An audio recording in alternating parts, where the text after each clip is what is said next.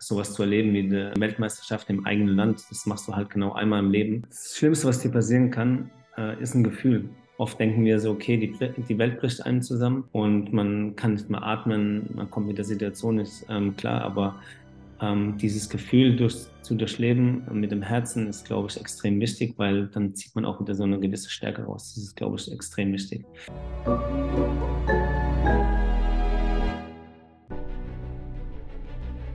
Willkommen bei dem Podcast von Die Köpfe der Genies.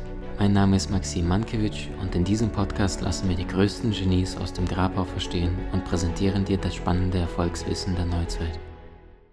Liebe Freunde, willkommen. Bei mir ist der ehemalige deutsche Nationaltorhüter und deutscher Meister mit VfB Stuttgart damals, Timo Hildebrand, der mit Sicherheit eine wilde Zeit damals erlebt hat in seiner Karriere. Timo, erste Frage, wie schnell ist so eine Profifußballerkarriere durch. Also ich meine, du bist jetzt auch mit einer 4 da vorne und irgendwann fängst du da an bis 15, 16, 17. Es sieht gut aus, du spielst für die U-Mannschaften und zack, bumm, bist du drin. Auf einmal hast du einen Millionenvertrag äh, pro Jahr, siehst die anderen Stars, die du sonst im Fernsehen nur gesehen hast.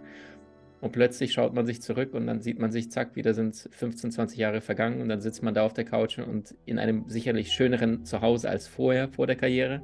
Mhm. Fragt sich so, wie, war das gerade eigentlich möglich? Hast du manchmal das Gefühl, ich habe alles nur geträumt oder wie schnell geht sowas? Wenn ich überlege, ist schon echt zehn Jahre jetzt her, ähm, als ich auch aufgehört habe, Fußball zu spielen und ähm, es fühlt sich so ganz weit weg an. Ähm, äh, aber genauso schnell ging es auch in der Profikarriere, weil man ja letztendlich äh, Woche für Woche irgendwie auf dem Platz steht und ähm, auch oft nicht weiß, okay, warst du mal schon mal in dem Hotel oder ähm, gegen wen haben wir da gespielt und wie ist das Ergebnis irgendwie vor zwei Jahren gewesen. Also es geht extrem schnell vorbei, ähm, weil einfach so viel ähm, passiert auch und man hat ja auch nie Zeit, wirklich zu regenerieren, mal wirklich so eine Pause zu machen über zwei, drei Monate, außer man ist verletzt und ähm, deswegen ist es extrem schnelllebig. Mhm. Was würdest du sagen, was sind so die Vorteile, eine bekannte Sportpersönlichkeit gewesen zu sein in deiner aktiven Karriere? Also wirst du heute auf der Straße immer noch erkannt, angesprochen oder sagst du, Maxim, wenn ich es irgendwie möglich machen könnte und du wärst aus dem Bewusstsein der Menschen gelöscht an dem Tag deiner, deiner endenden Karriere, das wäre mhm. eigentlich das größte Geschenk, nicht beobachtet zu werden. Also was hast du damit erfahren während der Karriere selber? Vorteile mhm. und Nachteile eines Profikarriere und danach im Anschluss? Also letztendlich hat es mir, klar, es hat immer Vor- und Nachteile, aber mir hat es schon auch viel gebracht, weil ich auch eher so introvertierter Typ bin und war und der dann aus seinem Schneckenhaus gekommen ist und gewusst hat, okay, die Leute kommen auch aktiv auf dich zu und wollen mit dir reden und es hat mir letztendlich auch sehr viel geholfen, aber natürlich gibt es auch unangenehme ähm, Aufeinandertreffen mit Personen, die halt dich so als Besitz ähm, als öffentliches Gut betrachten und sagen, hey, du musst jetzt irgendwie ein Foto machen und wenn du es nicht machst, dann bist du halt auch arrogant. Ähm, das ist immer so ein bisschen schwierig, oft damit umzugehen, aber ähm, im Großen und Ganzen war ich eigentlich ganz glücklich und man hat auch natürlich auch viele Möglichkeiten. Türen gehen einfacher auf, wenn man eine, bekannte Persönlichkeit ist. Ähm, von daher, glaube ich, ähm, würde ich mich da gar nicht drüber beschweren. Das heißt, du würdest sagen, äh, was weiß ich, wenn du mal Geld gebraucht hättest in der Bank oder irgendwie ins Restaurant essen gegangen bist, eigentlich ausverkauft, aber plötzlich ist dein Tisch frei? Zum Beispiel. Also um das so niederzubrechen, auf jeden Fall, klar. Okay. Und jetzt hast du auch gesagt, was die meisten Menschen ja gar nicht verstehen, da könnte irgendein sehr selbstbewusster Fan kommen und eigentlich bist du ja der Experte, du bist der Star, du bist jede Woche mit deinen sensationellen Paraden im Fernsehen zu sehen gewesen. Und da kommt irgendjemand, der vielleicht ein großes Ego-Bewusstsein hat und sagt so, Timo, also ich will jetzt von dir Autogramm und am liebsten hätte ich noch Trikot und fordert das fast ein, so dass du quasi in diesem Sandwich-Position bist, ne, um nicht der arrogante Typ zu sein, weil du Vorbildfunktion hast, dann quasi mhm. gezwungen bist, jemand seinen Wunsch zu erfüllen, obwohl du eigentlich, was die meisten denken, am längeren Hebel sitzen müsstest nur weil du sagst, ich bin vom Typ her eher introvertierter gewesen, aber manchmal gibt es ja so dominante Menschen, die etwas einfordern. Ne? Mhm. Das heißt, ist das auch eine der Sachen, die den meisten Menschen nicht bewusst ist? Und vielleicht die zweite Frage gleich hinterher. Wie ist es auch in dieser Position, abhängig zu sein im Verein selber? Da kommt plötzlich ein neuer Trainer und dann sagst du so, der Hildebrand, der spielt nicht, der ist raus. Oder ein Manager, der plötzlich jetzt mhm. neuen Torhüter verpflichtet und sagt, den Jungen lassen wir jetzt spielen, Timo darf jetzt erstmal Platz zwei machen in der Mannschaft. Also wie, wie läuft sowas in dieser Abhängigkeit zu sein? Das erste ist, du bist ja ständig in so einem Service-Dienstleistungsgedanken ähm, drin von den anderen, um äh, einfach auch äh, da sein zu müssen. Hey, mir fällt letzt, die letzte Situation aus, du bist irgendwo in der Stadt unterwegs und hast schon 50 Fotos gemacht und dann machst du halt das 51. nicht. Und der genau schreibt dann irgendwie öffentlich in irgendeinem Portal so, ja, der arrogante Hildebrand ähm, gibt halt keinen, macht halt kein Foto, aber er weiß halt nicht, was vorher alles schon passiert ist. Und eigentlich willst du nur deine Ruhe haben. Ähm, aber dieser Servicegedanke ist, glaube ich, äh, bei der Gesellschaft oder bei den Fans letztendlich immer da, hey, ähm, er muss doch mit mir irgendwie ein Foto machen, etc. Und diese Abhängigkeit ist im, im Verein ist schon extrem. Ähm, Gerade als Torwart äh, ich will gar nicht so auf das große Ganze, aber ich habe das echt erlebt. Ähm, Gerade Sachen Torwarttrainer bist du wirklich irgendwie so ein bisschen abhängig von und deine Leistung leidet oder wird eben extrem gut, ähm, je nachdem, wer dich auch trainiert. Ich habe mir, ähm, bevor wir jetzt aufgenommen haben, ähm, dein, dein Intro angeschaut von ähm, Master Coach Seminar wo du sagst, hey, ähm, jeder braucht auch einen Coach, ohne dass irgendwie Weltklasse-Leistungen ähm, äh, vollbracht werden können. Und eigentlich genau so ist es. Und diese Abhängigkeit ist eigentlich letztendlich immer da. Wahnsinn. Also das heißt, du sagst, diese Dinge hast du in deiner Karriere auch aktiv beobachtet, dass du dachtest, äh, neben mir spielt Maradona von den Mitspielern, da kommt ein neuer Trainer und sagt so, der ist jetzt abgesägt, der ist durch. Und dass dann ein Spieler auch verzweifelt privat und dir das auch erzählt und sagt, hey Timo, ich trainiere doch gut, ich spiele doch, ist der Coach blind? Also wie kann es sein, dass ich von einem Moment auf den nächsten abgesägt bin? Sowas also gibt es auch häufig. Ja. Ich brauche gar nicht zu jemand anders zu gehen. Ich habe es selber erlebt. Ich hatte den besten Torwarttrainer in Stuttgart und dann kam irgendwie ein italienischer Trainer, der hat einfach auch seinen Torwarttrainer mitgebracht, ohne das despektierlich zu sagen. Aber meine Leistung hat darunter sehr, sehr gelitten und ich kam irgendwie auch gar nicht damit klar. Und dann ähm, sehen die Fans aber, okay, der Hildebrand performt nicht, aber die wissen die Hintergründe nicht und ähm, urteilen dann, okay, äh, da geht irgendwie gar nichts mehr.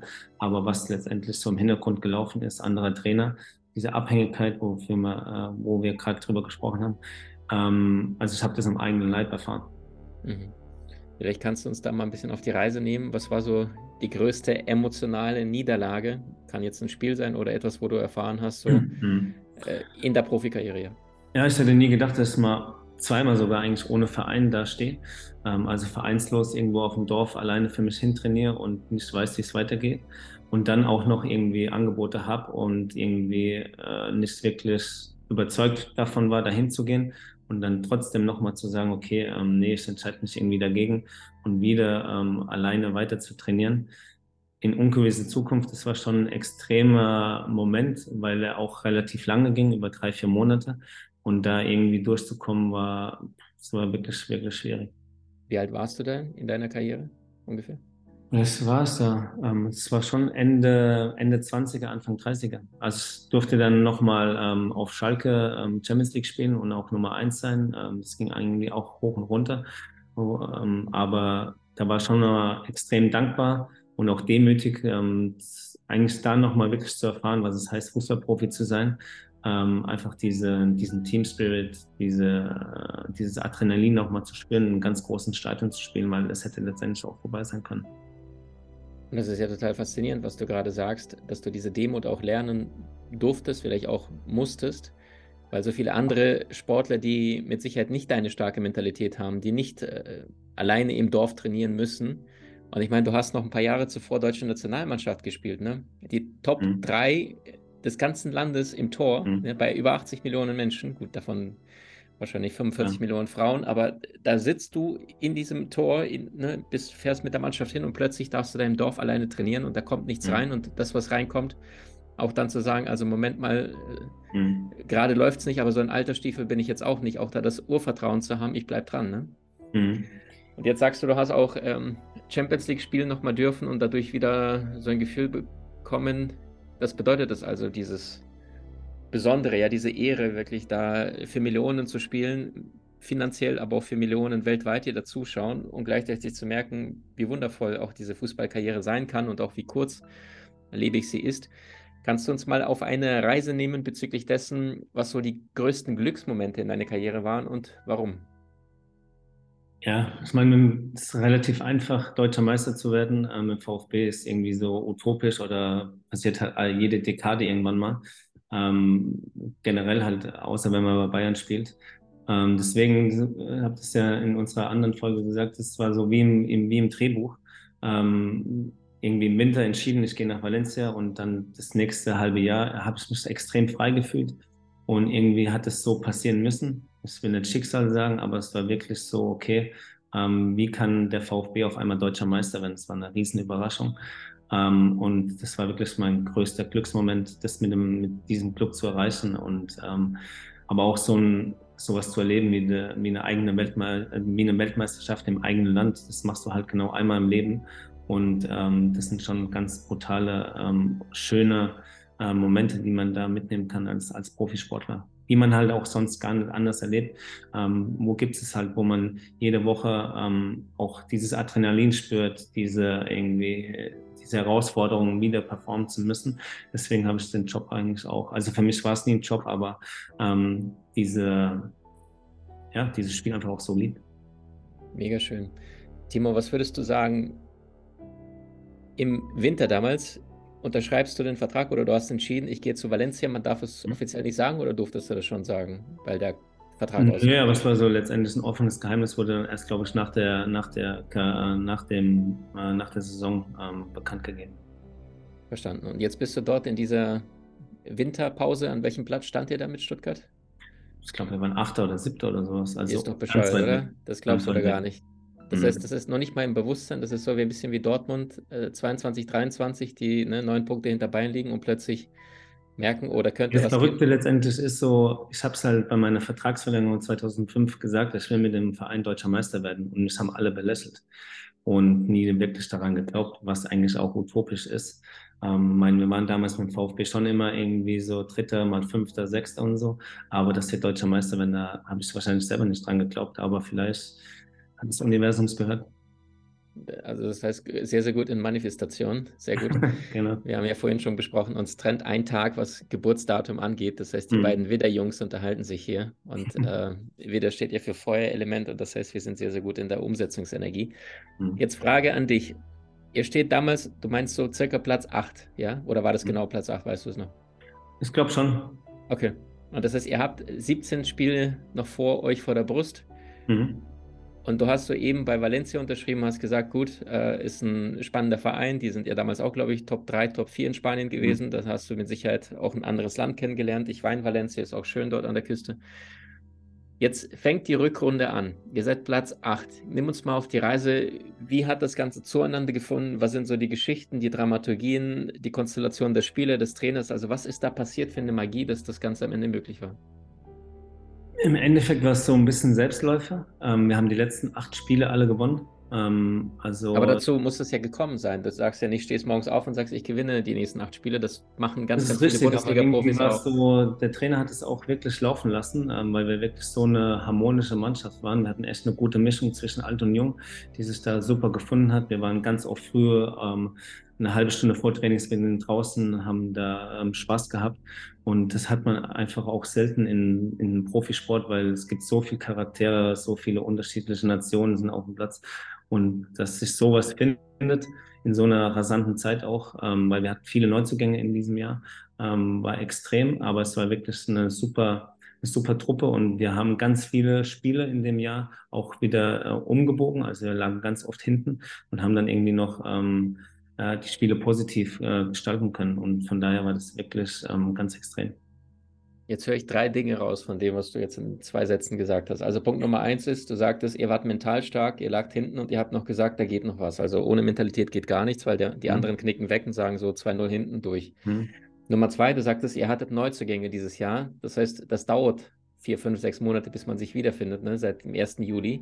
Ihr mhm. habt euch wiedergefunden. Und das heißt, ab der zweiten Hälfte, wo ihr so ein bisschen euch ein bisschen bespielt habt und miteinander in Kontakt wart, konnten auch quasi die, die Potenziale mhm. freigelegt werden. Also das heißt, Erfolg braucht Zeit, vor allem im Teamsport.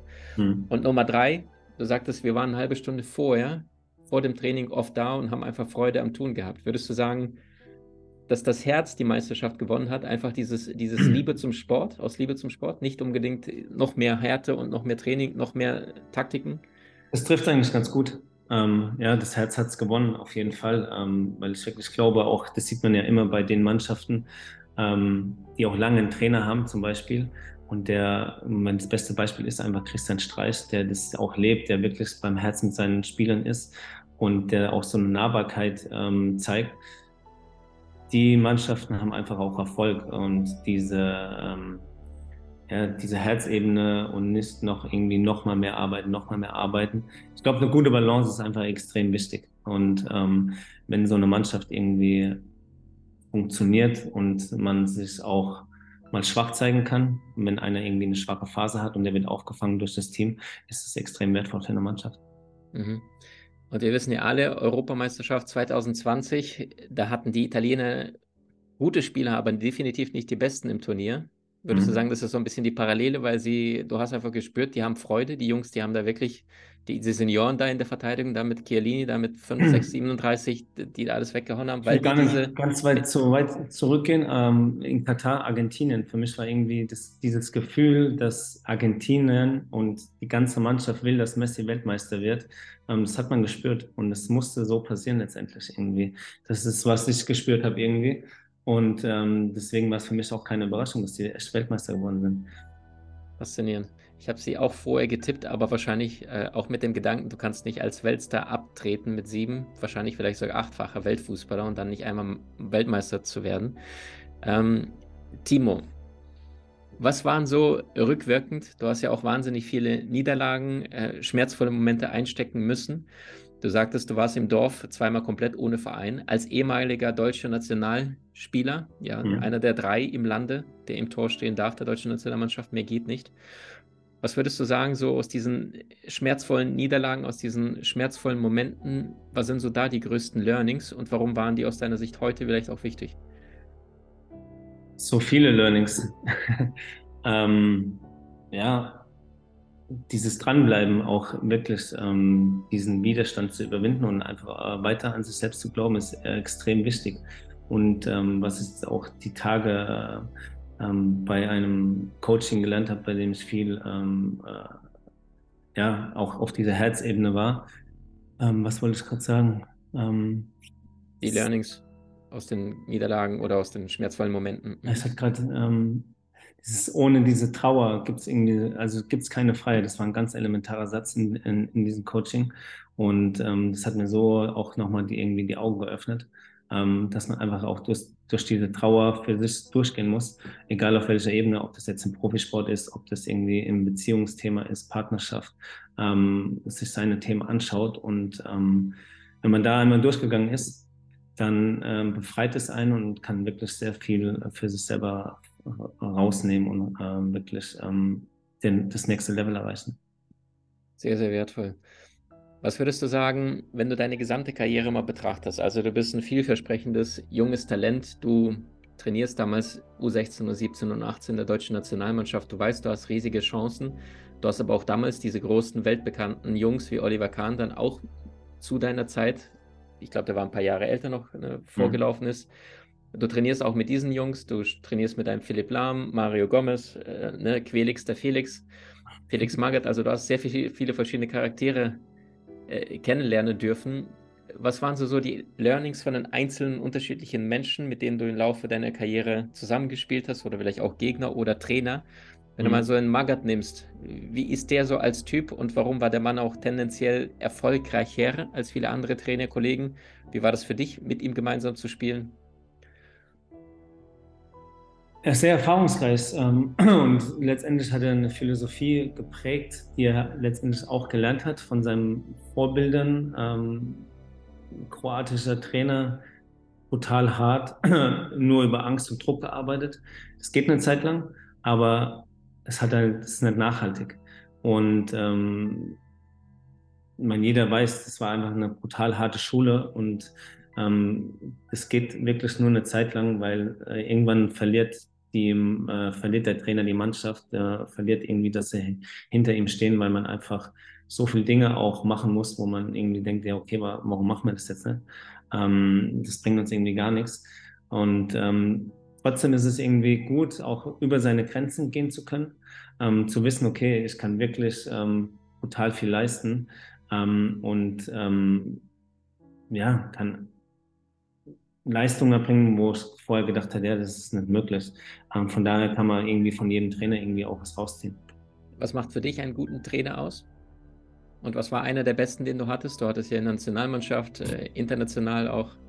Für mich der beste Trainer war Matthias Sammer. Ähm, erstens ähm, total viel Wissen, fußballerisches Wissen, aber es war auch ein Leader. Und ich glaube, ähm, ein Fußballtrainer muss vorwiegend eine gute Führungspersönlichkeit sein, der einfach weiß, wie er mit seinen Spielern umgeht. Für mich ist das einfach das beste Beispiel Jürgen Klopp, den noch nie irgendwo entlassen. Und ähm, der schafft es immer wieder, seine Mannschaften zu motivieren, Energie zu geben und nicht rauszusaugen. Und ähm, wenn das ein Trainer schafft, einfach diese, dieses ähm, gute Leadership, ähm, dann, dann ist alles möglich. Mhm. Timo, was waren so die drei größten Learnings deiner gesamten Karriere, also wirklich bis ins heutige Alter, wo du dann sagst, äh, das hat mich wirklich geprägt. Ich habe auch heute noch, ne, du hast ja auch ein Kind, mhm. diesen Einfluss denn auch weitergeben darfst. Also wenn du, hast du einen Sohn oder eine Tochter? Ich habe einen elfjährigen Sohn. Ein Sohn. Und mhm. mal angenommen, Papa dürfte jetzt sagen, so, Liebling, ich verreise jetzt längere Zeit, wir werden uns wiedersehen, aber da bist du schon 31 und da hättest du ihm drei Botschaften, die du ihm mitgeben könntest für sein Leben, ausgehend von dem, was du praktisch erfahren hast als Profi. Welche? Das wäre hart für mich, wenn ich mhm. so lange nicht sehen würde. Verstehe dich. ähm, Entscheidungen treffen. Ähm, das ist, glaube ich, ein ganz großes Learning, selbst wenn es die falsche ist in dem Moment. Ähm, mein im Endeffekt wissen wir es eh erst danach. Ähm, was ich vorher sagen wollte, das ist eigentlich äh, das auch ein relativ großes Killer für, für mich einfach so dieses Gefühl. Ähm, das Schlimmste, was dir passieren kann, äh, ist ein Gefühl. Und das kommt und es geht aber auch wieder.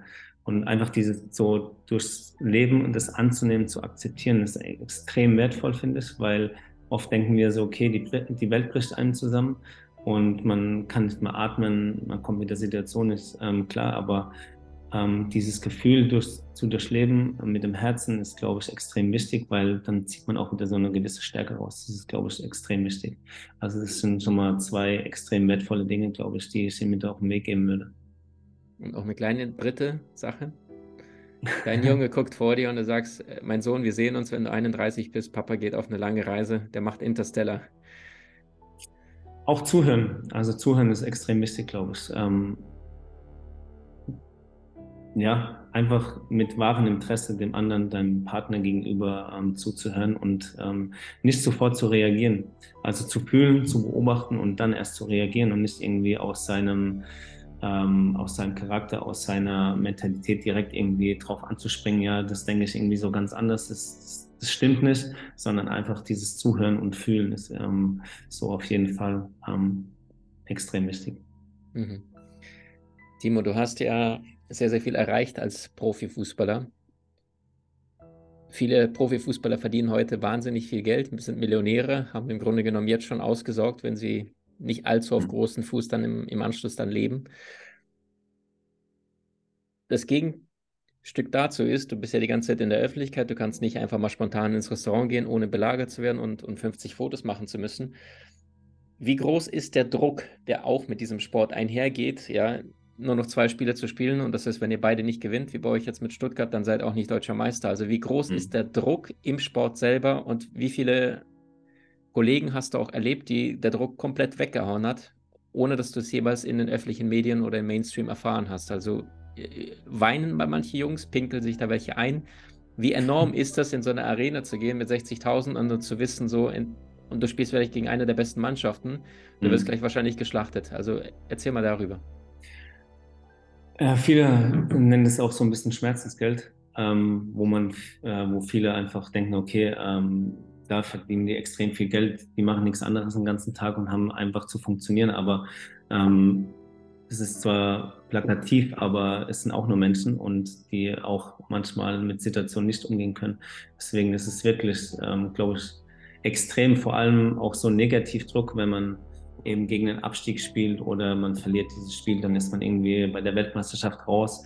Ähm, mir fällt gerade Per Mertesacker ein, der letztendlich gesagt hat, hey, ich war froh, als die WM vorbei war, ähm, weil es so extrem ist. Ähm, genau zu wissen, heute ist irgendwie, äh, heute steht eine Entscheidung an Und damit umzugehen, ist wirklich, ähm, ja, brutal einfach, oft.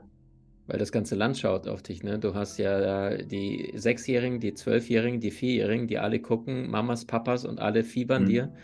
Und das ist da ein, ein Fehler zu machen im Tor, das ist ja Wahnsinn. Da wirst du ja, denkst du so, du. Ja, weil also jede, jede, jede, Aktion ist einfach letztendlich auch entscheidend. Und ähm, ich fand das Niveau zum Beispiel bei der Weltmeisterschaft 2006, wo ich selbst halt auch nur Zuschauer war. Aber da ist jeder Zweikampf einfach auch so ein bisschen in Anführungszeichen Krieg.